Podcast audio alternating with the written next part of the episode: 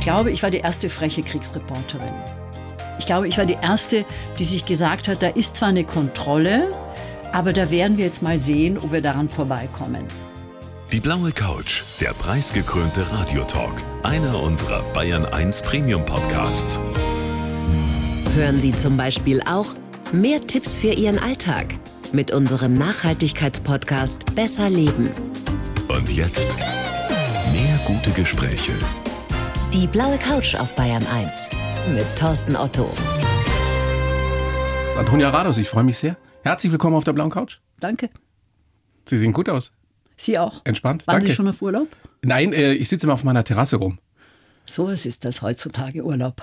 Ja. Recht haben Sie. Urlaub auf der gerade, Terrasse. Ich bin gerade äh, geflogen und fand das sehr anstrengend im Vergleich zu früher. Man kann nur jedem raten, eine Terrasse so zu haben und dort zu sitzen oder auf der blauen Couch. So, oder nicht wegzufliegen auf jeden Fall. Ich wollte Sie eigentlich zu Beginn unseres Gesprächs nach Ihrer Schuhgröße fragen.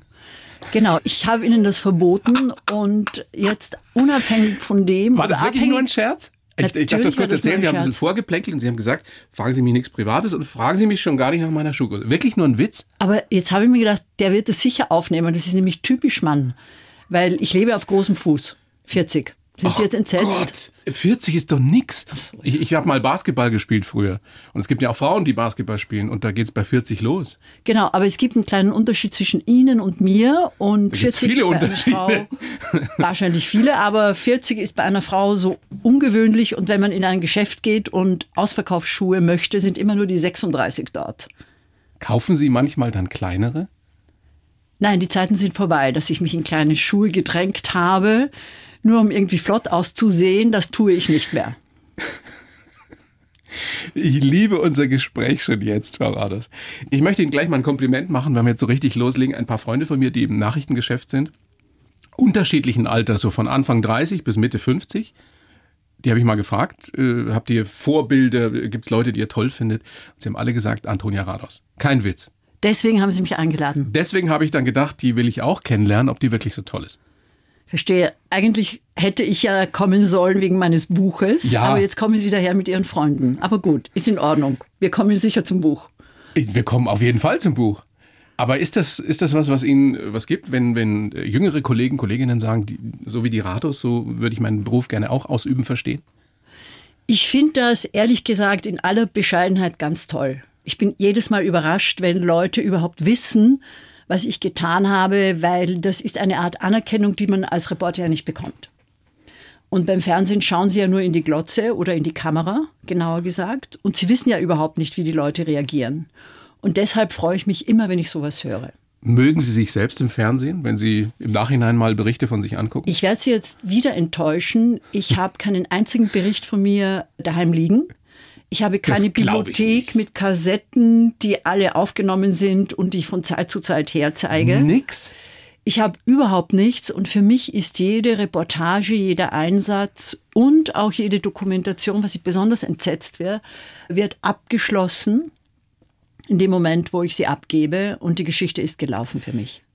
Ganz im Ernst, Sie haben nicht mal dieses Arafat-Interview von 1980 irgendwo zu Hause auf Nur Kassette? Kopf.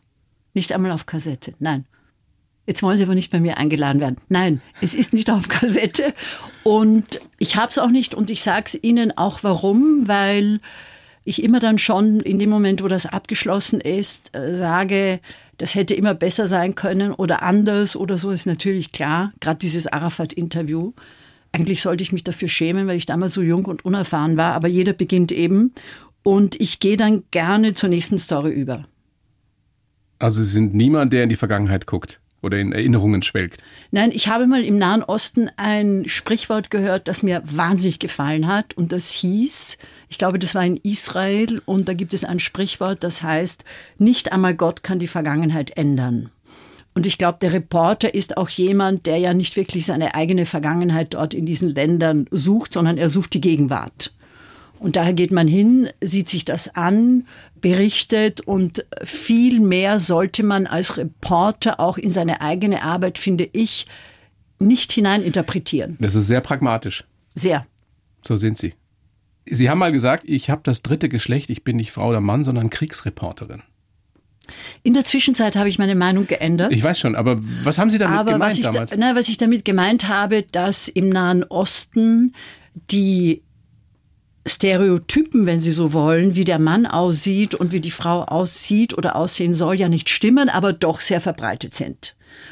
Und die Frau hat eine gewisse Rolle, hängt auch natürlich mit, mit Gesellschaften zusammen, die leider in der Entwicklung sehr behindert worden sind. Was man gerade in Afghanistan Gründen. eben wieder gerade in besonders dramatisch Afghanistan. sieht, ja. Und wenn Sie da, da haben Sie recht, also gerade in Afghanistan und wenn Sie da als westliche Frau auftauchen, dann passen Sie eigentlich nirgendwo hinein.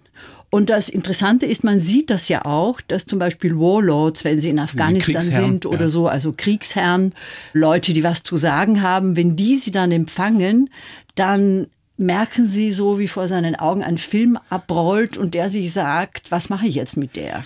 Haben Sie da manchmal das Gefühl gehabt, dass die, weil Sie sie eben nicht einordnen konnten, dass die sich auch ein bisschen gefürchtet haben vor Ihnen? Da Nein, sind mir zwar eine Frau glaube, gegenüber, aber die ist eigentlich ganz anders. Nee, aber ich glaube, in meinem Leben hat sich überhaupt noch nie jemand von mir gefürchtet. Aber Bin ich, ich, habe, jetzt der erste Gra- Nein, Schwan.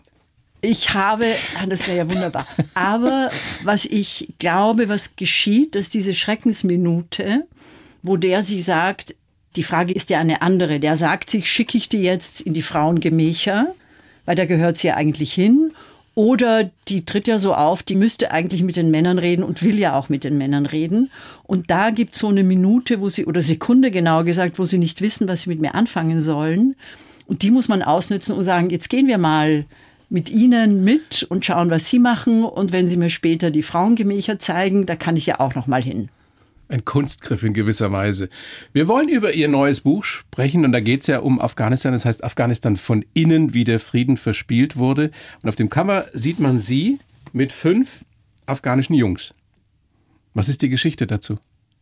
Ein reiner Zufall, wie so vieles im Leben. Das war bei einer meiner letzten Reisen in Kabul und wir hatten uns verfahren und landeten dann auf einer Anhöhe in einem Dorf. Und da ich immer finde, dass man den Menschen irgendwie positiv entgegengehen muss, kam diese Schar von Kindern daher, fingen an zu reden. Ich, ich spreche kein Pashto und auch kein Afghanisch. Der Übersetzer begann zu lachen und so weiter. Und die Kinder wollten unbedingt ein Foto haben mit mir. Die fanden mich offenbar, da sehen Sie ja, ich habe dann Anorak an, aber gleichzeitig ein Kopftuch, also eine ganz seltsame Mischung. Exotisch. Sehr exotisch für sie. Aber die wussten Und nicht, wer sie sind. Die wussten nicht, wer ich bin, wollten aber ein Foto machen und das haben wir dann gemacht.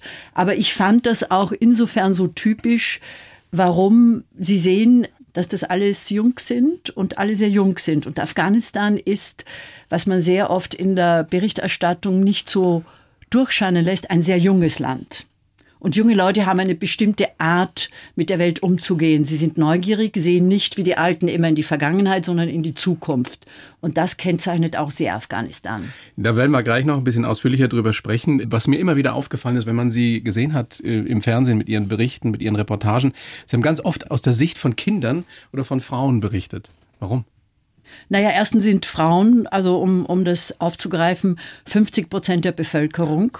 Es ist also relativ naheliegend, dass man auch über diese Bevölkerung berichtet. Aber ich habe das jetzt nicht so bewusst gemacht.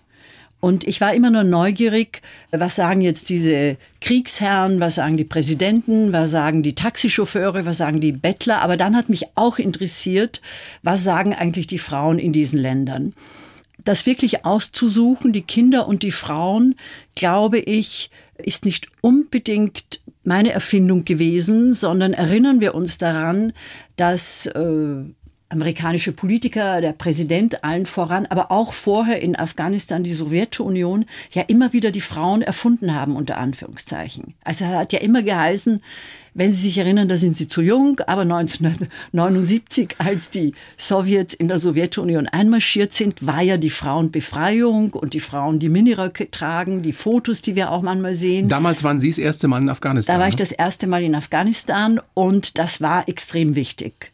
Es war aber auch 2001 nach den Septemberanschlägen sehr, sehr wichtig. Und die Frau des amerikanischen Präsidenten hatte damals zu meinen Erstaunen auch die Taliban angegriffen, was nicht so erstaunlich war, aber gesagt, wir sind ja in Afghanistan oder wir gehen nach Afghanistan, um die Frauen dort zu befreien. Und das ist ja auch die ganze Zeit in unseren Köpfen gewesen. Frauenbefreiung notgedrungen musste eine Reporterin, und das war eine meiner ersten Reportagen, ich bin von Arte im November 2001 beauftragt worden, mich doch mal umzusehen, wie es den Frauen geht. Und das habe ich gemacht. Und was ich gefunden habe, ist aber, was weniger erstaunlich ist, ein sehr, sehr differenziertes Bild. Realitäten sind ja immer grau, schwarz, weiß, aber auch sehr grau. Und die Lage der Frauen in Afghanistan ist im Moment sehr düster, aber damals war es auch sehr interessant, um auf Ihre Frage zurückzukommen, einfach in die Häuser zu gehen und zu sagen, wie ist das jetzt mit den Frauen?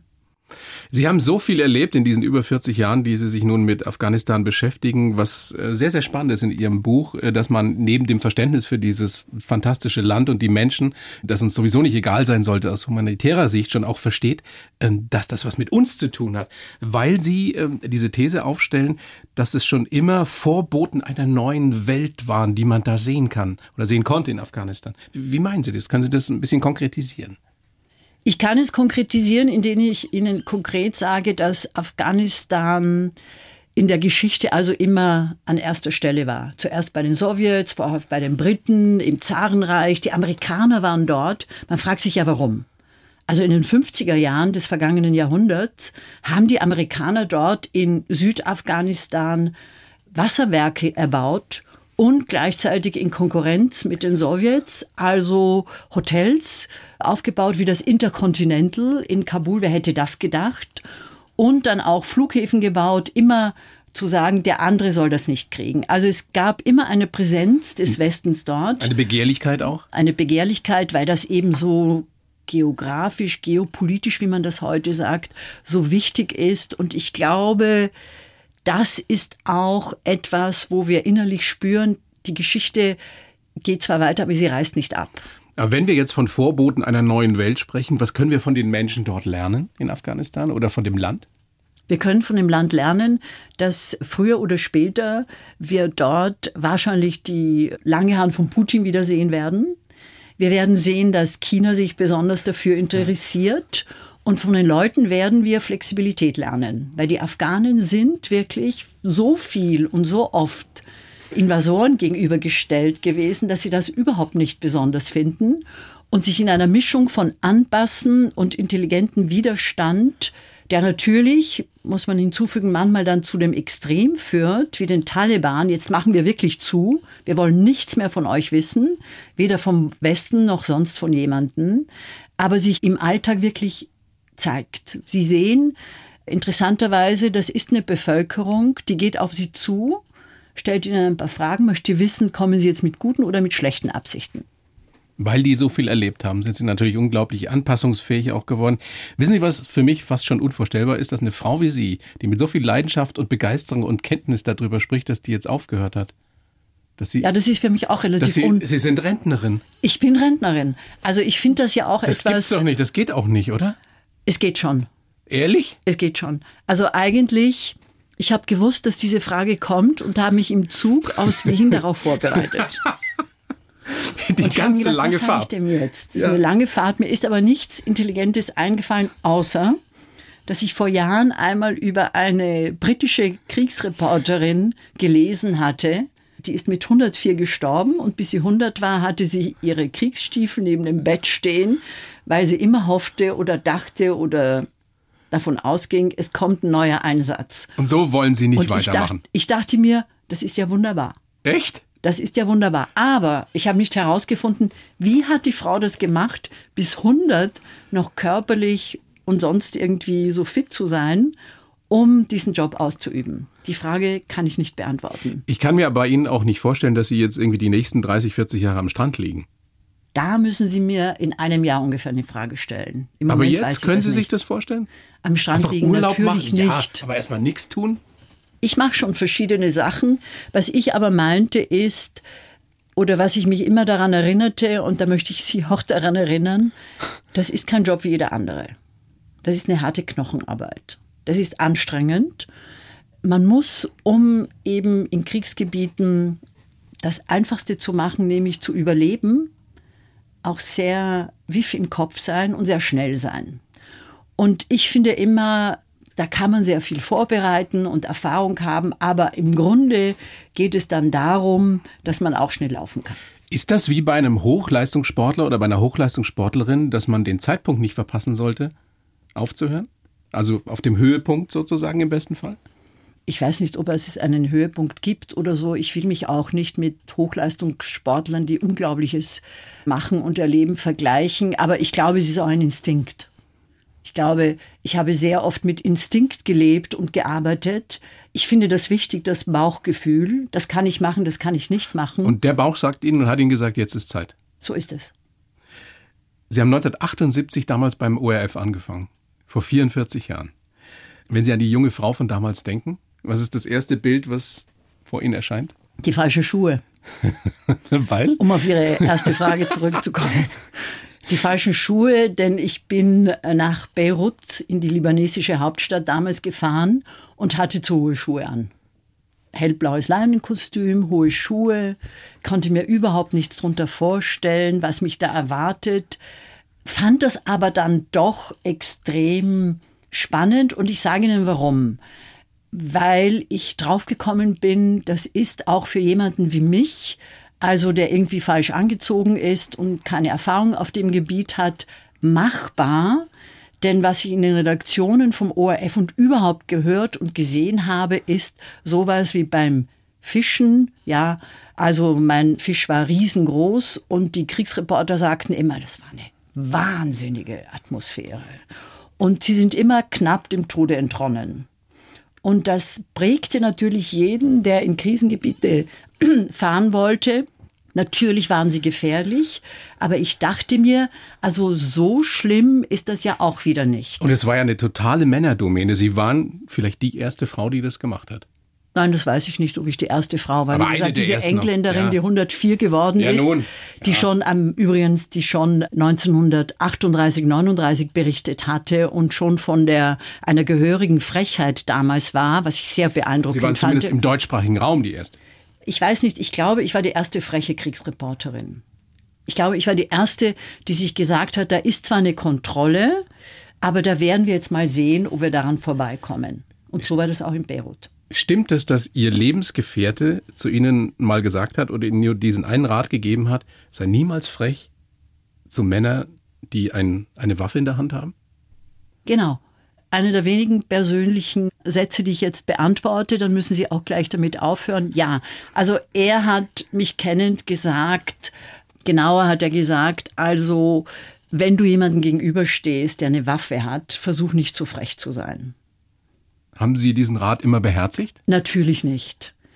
Und ich glaube, würde ich sagen, weil wir das Thema Frauen angesprochen haben, bei aller Ernsthaftigkeit glaube ich einer Krisen- und Kriegssituation und ich habe die, ich glaube, nie unterschätzt, habe mich auf die Instinkte verlassen, aber auch auf gute Schuhe und darauf, das richtig einzuordnen, zu versuchen, richtig einzuordnen, habe ich auch oft gemerkt, dass ich vielleicht als Frau in anderes kommuniziere und zum Beispiel bei Straßensperren ist es oft so gewesen, dass ich nicht den Kameramann oder den Übersetzer rausgeschickt habe oder Einheimische, sondern ich bin selbst hingegangen.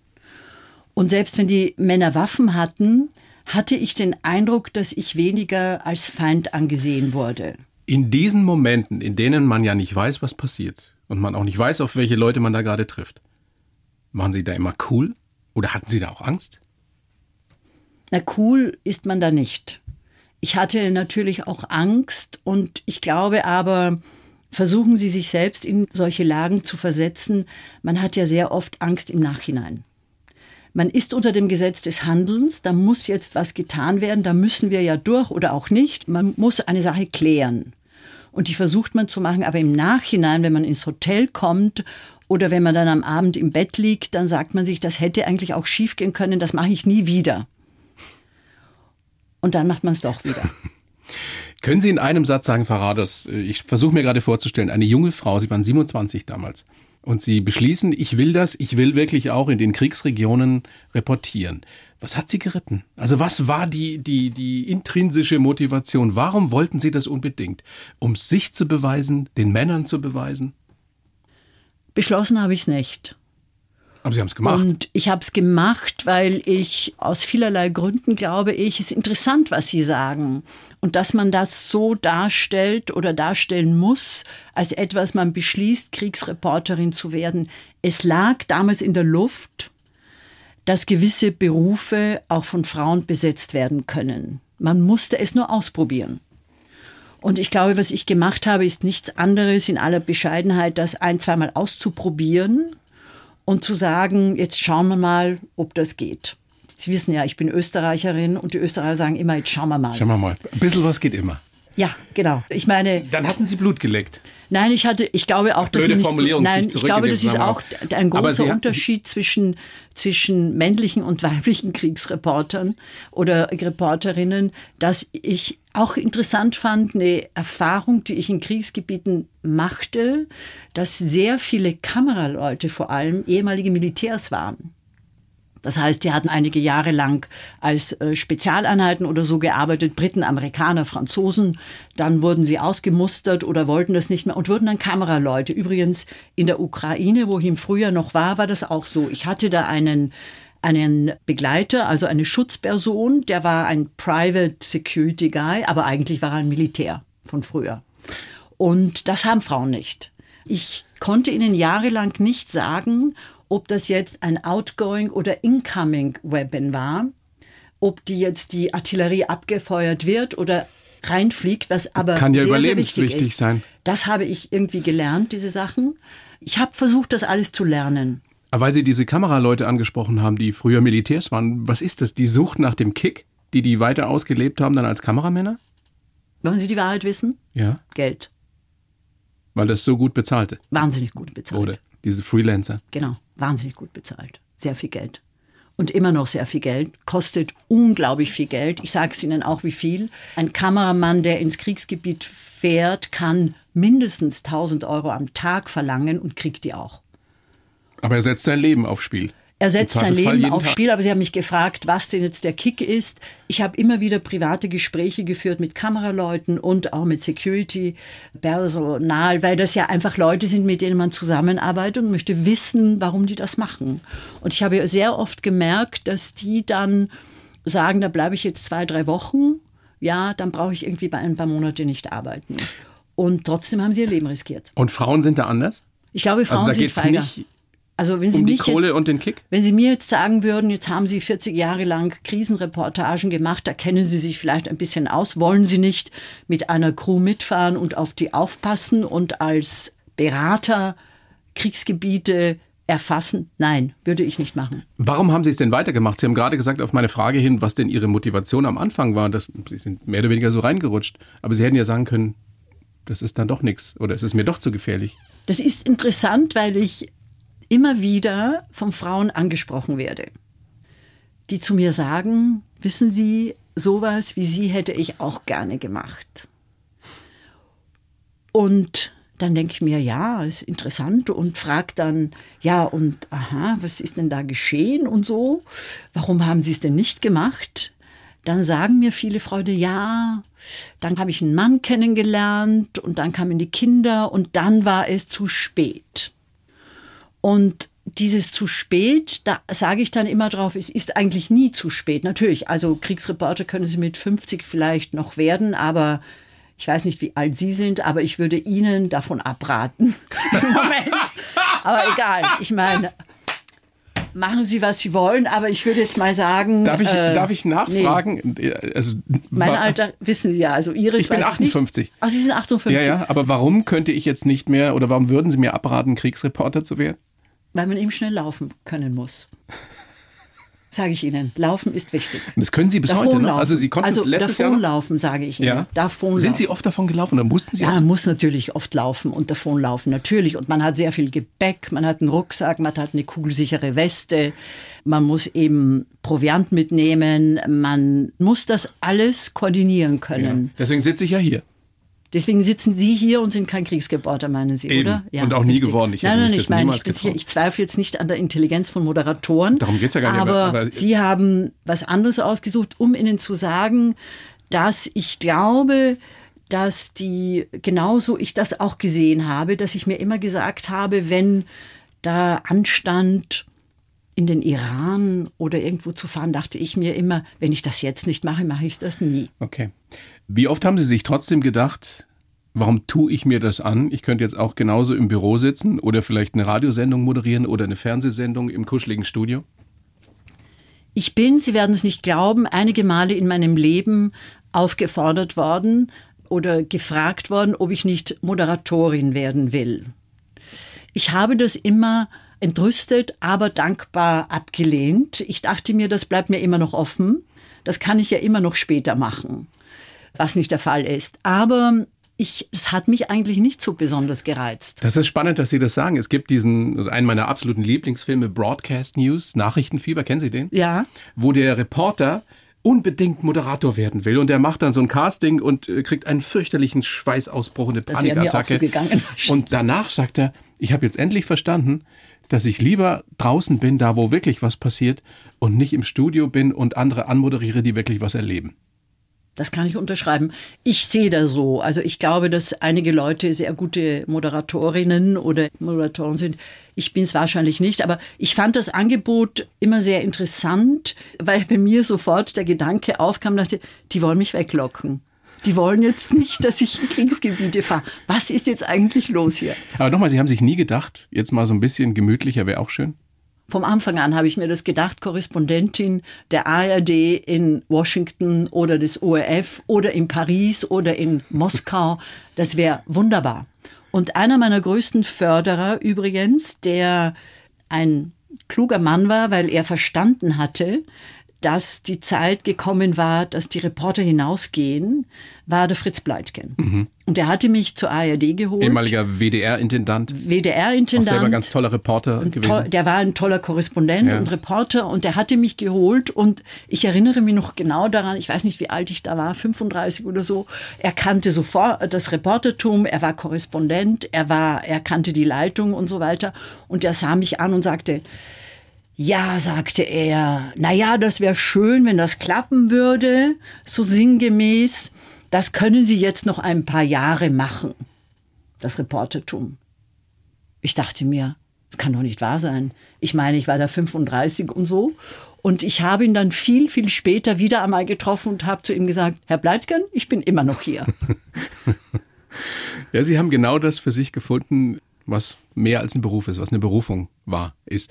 Frau Rades, wir haben uns total verquatscht, aber das ist überhaupt nicht schlimm, weil es so spannend ist. Ich habe für Sie, wie für jeden Gast, einen Lebenslauf geschrieben. Mache ich für jeden Gast. Den lesen Sie bitte vor. Ich muss ihn vorlesen. Sie lesen den vor, ich habe ihn geschrieben Oh und Sie Gott. sagen mir dann danach, was Sie davon halten, ob Sie es so unterschreiben können oder damit arbeiten können. Ich heiße Antonia Radus und es grenzt an ein Wunder, dass ich noch am Leben bin. Als Kriegsreporterin habe ich von den gefährlichsten Plätzen der Welt berichtet, viel Leid und Grausamkeit, aber auch menschliche Größe gesehen. Meine größte Stütze bei meiner Arbeit waren immer mein Pragmatismus und mein weiblicher Instinkt. Ich habe oft ans Aufhören gedacht, aber jedes Mal waren Neugier und Fernweh am Ende größer. Geprägt haben mich die Macho-Welt des Fernsehens und die unglaubliche Gastfreundschaft im Orient. Die afghanischen Frauen und Mädchen sind mir besonders ans Herz gewachsen. Ihnen möchte ich helfen, auch weil die westlichen Regierungen sie gerade im Stich lassen. Ansonsten bin ich froh, dass ich jetzt erstmal zur Ruhe kommen darf und mich in meinem neuen Leben zwischen Wien und Paris einrichten darf. Zwei große Fehler. Oh. Es gibt keine Wunder und ich glaube an keine Wunder. Sondern? Harte Arbeit. Und Zufall? Glück? Genau. Glück, Glück. Anders geht's überhaupt nicht. Ohne Glück geht überhaupt nichts. Und harte Arbeit. Wie oft waren Sie in Lebensgefahr? Sehr oft. Sehr oft Wir haben aber nur eine halbe Stunde. Das werde ich Ihnen jetzt nicht alles erzählen können. Nein, aber ungefähr. Also zehnmal, zwanzig Mal. Ja, sicher. Sicher. Und sehr oft ohne es zu wissen. Sicher. Und das ist Glück. Das Sie ist noch Glück. leben. Das ist absolut Glück. Und warum ist das Glück? Vor einigen Jahren hat ein ARD-Kollege, Jörg Armbruster, der auch ein ganz liebenswerter Reporter war, den ich oft getroffen habe, zu seiner Abschlussreportage in Aleppo, glaube ich, ist er durch einen Tunnel gefahren, wurde daraufhin angeschossen, wenn Sie sich erinnern, sehr tragisch und dramatisch, hatte einen Bauchschuss und war dann sehr lange, wurde operiert, verletzt. Ich habe auch in meinem Buch über eine Kollegin, eine kanadische Kollegin geschrieben, die verletzt wurde. An all diesen Orten hätte ich sein können.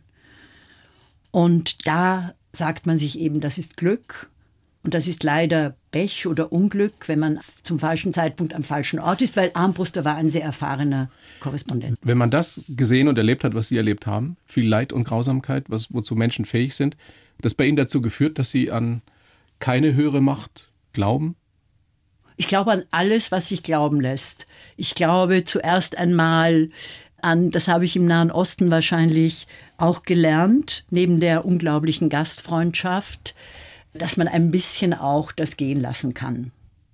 Man kann nicht alles kontrollieren. Und man muss nicht alles kontrollieren. Können Sie sich an einen Moment erinnern, in dem es so war, dass Sie gedacht haben, jetzt lasse ich mal laufen und es ist, wie es ist? Vielleicht genau. geht es jetzt nicht weiter? Das ist ein Moment gewesen, an dem ich mich genau erinnere, als wäre er gestern gewesen. Wir hatten in der afghanischen Stadt Herat eine Reportage über eine junge Frau gedreht, die sich aus Verzweiflung mit Öl überschüttet hatte und sich verbrannt hatte und die starb leider in diesem Krankenhaus. Wir hatten dort gedreht. Es war unglaublich berührend. Also ich glaube, die, das ganze Team war jeden Abend im Hotel und hat still vor sich hineingeweint. So dramatisch war das. Und man konnte mit diesem Drama kaum umgehen. Als westlicher Mensch weil einem das irgendwie auch fremd war und man natürlich immer im Kopf hatte, warum muss diese junge Frau sich verbrennen? Das kann doch nicht wirklich ein Leben sein für eine Frau. Am Ende kam dann das Begräbnis. Ich war nicht sicher, die Familie hatte uns auch empfangen, aber ich war nicht sicher, ob wir bei dem Begräbnis filmen können. Ich fand immer, das ist ein intimer Moment. Auf dem Weg dorthin traf ich den Onkel des jungen Mädchens, dieser Gololai, und hm, war ein großer Bart, alter Mann, immer sehr menschlich gewesen, hatte uns erzählt über die Geschichte, war aber über die Familie, war aber auch sehr diskret. Und ich traf ihn und sagte über den Übersetzer, sage ihm, ich will ihm mein Beileid ausdrücken. Es tut mir sehr leid, dass Gololai gestorben ist. Und er hob die Hände zum Himmel und sagte, so ist es. Und das war ein Moment, wo mir heute eigentlich noch die Tränen kommen. Da tun wir uns ja wahnsinnig schwer mit im Westen. Sowas zu akzeptieren. Ja, ich glaube, das war so ein Moment, wo man sah, ja, es geschehen äh, furchtbare Sachen im Leben. Und äh, das war keine besonders reiche Familie. Wir müssen damit umgehen. Und ich fand, das hatte eine gewisse Würde, wie dieser Mann damit umging. Und er hat uns dann auch erlaubt, aus der Ferne dieses Begräbnis zu filmen. Aber es war für mich, wenn Sie so wollen, ich dachte mir, ja, der sieht das anders. Wir haben dagegen gekämpft, wir haben versucht, Ärzte zu finden, obwohl wir wussten, es lässt sich eigentlich nichts mehr machen. Das ist dieses Inshallah. Es war dieses Inshallah, aber es war mehr als das. Ich glaube, man sagt immer gern Inshallah und so, wenn es andere betrifft. Aber der Mann hatte es geschafft, mich da einzubinden. Haben Sie denn in, in Situationen, die Sie selbst erlebt haben, wo es für Sie persönlich brenzlig war, dann versucht, das so umzusetzen? Nein, Und natürlich nicht. Sondern wenn es eigentlich brenzlig ist, dann hat man Angst. Und wie ist das, wenn man Todesangst hat? Naja, wie ist das, wenn man Todesangst äh, hat? Wissen Sie, dass Todesangst ist immer sehr stark, meiner Auffassung nach, mit der Rolle verknüpft, in der sie sich befinden. Und wenn man als Reporterin so eine distanzierte Rolle hat, hilft das ein bisschen, oder? Nee, ich meine jetzt nicht nur als Reporterin, wenn Sie verantwortlich sind für eine Gruppe, die davon abhängt, dass Sie die richtigen Entscheidungen treffen. Da können Sie sich nicht einfach hinsetzen, obwohl im Frühstückszimmer können Sie sagen, also das machen wir jetzt nicht, da habe ich Angst, das sehe ich irgendwie nicht. Aber wenn Sie in der Situation sind, wie wir, ich glaube, einmal in Somalia waren, da erwartet eben jeder von ihnen, dass sie funktionieren. Und dass sie das Problem regeln, das es jetzt gibt. Und da müssen sie einfach dann dieses Problem regeln und dann im Nachhinein sagen sie sich, ja, also Glück gehabt. Haben Sie Albträume? Nein. Gehabt? Hm, nie. Nicht wegen dieser Kriegssituationen, weil ich eben glaube, dass sehr davon abhängt von der Rolle und es hängt auch sehr davon ab, ob Sie jetzt als Opfer das alles sehen, ja, ob sie also wirklich völlig unfähig sind, irgendetwas zu tun, dass sie machtlos sind, oder ob sie als Reporter unterwegs sind. Das heißt doch, die Wahrheit ist ja, wir haben einen, alle einen Apparat hinter uns. Wir haben alle ein Rückflugticket hinter uns. Wir haben alle die Möglichkeit, in einer wunderschönen Welt zu leben. Und die meisten haben eine gewisse Machtlosigkeit. Die Leute, über die wir berichten, sind in so einer Machtlosigkeit, dass sie einfach nicht behaupten können, sie sind selbst ein Opfer. Als Sie damals angefangen haben und gleich oder relativ bald dieses ja, legendär gewordene Interview mit Arafat geführt haben, wo Sie heute sagen, das war gar nicht so dolle. Naja, stimmt es, dass Sie danach äh, darauf angesprochen wurden von vielen und keiner geglaubt hat, dass Sie das waren, äh, die das Interview geführt hat? Genau. dann landet man so ein Kuh und dann glaubt keiner, dass du es warst. Nein, es glaubte niemand, dass, es, dass ich es war, weil es konnte sich vielleicht auch niemand vorstellen, dass eine Frau da jetzt nach Beirut gefahren ist und dort das Interview mit dem Arafat gemacht hat. Ich glaube, das war damals, wenn man mit der Zeitmaschine zurückfährt, extrem unvorstellbar. Und ich war auch im Gegensatz zu den letzten Jahren, werden Sie jetzt sagen, es war damals auch nicht üblich, dass man sich ins Bild drängte. Und ich kam da überhaupt nicht vor. Also man Kamera, hat sie gar nicht gesehen. Nee, die Kamera, also man hörte so, ja? meine Stimme, ja? ja, aber die Kamera war starr auf den Arafat gerichtet, man hatte keine zweite mit. Äh, es gab auch keine Live-Übertragungen. Der Reporter ging auch nicht ins Studio und erzählte, was er erlebt hatte und so weiter. Eine Live-Geschichte habe ich die erste Hälfte meiner meiner Arbeit überhaupt nie gesehen, nie gehört. Ich habe nie kommunizieren können. Ich hatte keine Telefone. Ich hatte Handy überhaupt nicht zu reden, ein Segen. Wir manchmal. sprechen über 1980. Wir sprechen über 1980 und da gab es das alles nicht. Yassir Arafat, die meisten, die jetzt äh, die, die 30, 35, 40 überschritten haben, werden sich noch erinnern und werden ein Bild vor Augen haben. Und er war damals ja nun einer der geheimnisumwittertsten, vielleicht auch mächtigsten Menschen der Erde. Wie war der denn? Sie kommen da, eine junge Frau kommt dahin. Äh, hat er in die Hand gegeben? Wie hat er sie willkommen geheißen? Wie hat er mit ihnen geredet? Der Kontext war grauenhaft. Es war Nacht. Beirut ist angegriffen worden. Arafat lebte in Tiefgaragen und zwar immer in einer anderen. Wir wurden abgeholt mitten in der Nacht, gerade dass man uns nicht die Augen verbunden hat und wurden dann in diese Tiefgarage geführt, wo ich plötzlich mit Dutzenden von Bewaffneten konfrontiert war und dann kam Arafat daher und ich fand das schon so großartig, dass ich es geschafft hatte, mit durchwegs großer Lästigkeit, muss man sagen. Ich hatte wirklich da jeden Tag dreimal angerufen und meiner Auffassung nach habe ich das Interview wie viele andere auch bekommen, weil ich so lästig war, dass die Leute sich gesagt haben, jetzt das, müssen wir das endlich, endlich machen, damit die aufhört und dann vielleicht abfährt. Und dann stand ich plötzlich da, dachte ich mir, der erste Schritt wäre getan. Arafat ist jetzt hier. Und dann fand ich ihn doch etwas seltsam, weil er äh, natürlich eine legendäre Figur war. Für die einen ein Terrorchef, für die anderen der größte Palästinenserführer überhaupt. In diesem Spagat saß man dann vor ihm. Und dann bevor er zum Reden anfing, das blieb mir so im Kopf hängen, fummelte da jemand an seinem Tuch herum, damit das die Form von Palästina einnimmt.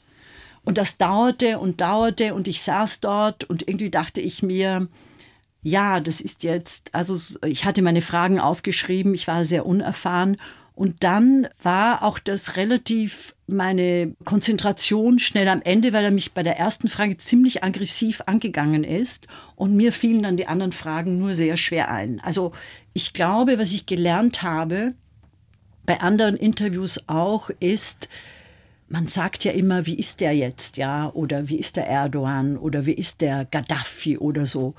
Ich meine, das sind ich würde sagen, je nach Bezeichnung, das sind doch sehr kluge, geschickte und gerissene Typen, die genau wissen, wie sie ihre Message durchbringen. Und Aber als junge, unerfahrene Reporterin wusste man das nicht. Hat er Ihnen die Hand gegeben? Er hat mir die Hand nicht gegeben. Da erinnere ich mich noch ganz genau daran. Das werden Sie nicht wissen, aber er hatte Verletzungen an der Hand Das heißt, er hatte Brandwunden an der Hand und gab daher kaum jemanden die Hand. Und es war auch immer, vergessen Sie nicht, es gab immer wieder Anschläge gegen ihn. Jeder stand im Verdacht, ein Spion zu sein. Übrigens, als ich dort auftauchte in Beirut, kann ich mich erinnern, was das erste Gerücht war, das ist eine Spionin. Österreicherin noch dazu. Das kann ich mir aber gut vorstellen, dass Sie damals auch schon ein bisschen so aussahen. Wie aus diesen Agentenfilmen. Wie kommen Sie auf diese Idee? Nein, ich meine. Doch, doch, doch, doch. Nein, nein, ich meine, das war eben, glaube ich, jede, jeder und jede, vor allem jede, die damals auftauchte im Nahen Osten und jung war und man wusste nicht, wer das war. Das legte sich dann mit den Jahren, konnte nur eine Spionin sein unglaublich, was Sie alles erlebt haben, wen Sie alles getroffen haben. Viele grandiose Geschichten, aber vor allem auch über Afghanistan in Ihrem aktuellen Buch Afghanistan von innen. Jetzt haben Sie sich ja zur Aufgabe gemacht, sich besonders um die, um die Mädchen, um die Frauen zu kümmern in Afghanistan, die ja gerade wirklich wieder diskriminiert, äh, gequält, geschändet, was auch immer werden. Es kann, man kann es, glaube ich, gar nicht vorstellen. Was können Sie tun konkret? Man kann eigentlich mehr tun, als man glaubt. Oder was können wir alle tun? Mich, ja? Äh, ja, gute Idee. Also ich bin ein bisschen enttäuscht, aber gut, das liegt wahrscheinlich an mir und an meiner Nähe zu diesem Land, dass die Politik da nicht irgendwelche Lösungen findet, den Leuten trotzdem zu helfen. Was die Frauen betrifft, ist die Lösung tief, finde ich, die ich jetzt mit einer anderen Frauengruppe zusammen ausarbeite. Wir haben uns überlegt, dass ja die Taliban zwar die Mädchen nicht in die Schulen lassen, aber an einer gewissen Stufe und dass es ja schade ist, dass diese Mädchen jetzt einige Jahre verlieren und, und vielleicht bis das entschieden wird, sollte man doch Online-Kurse machen.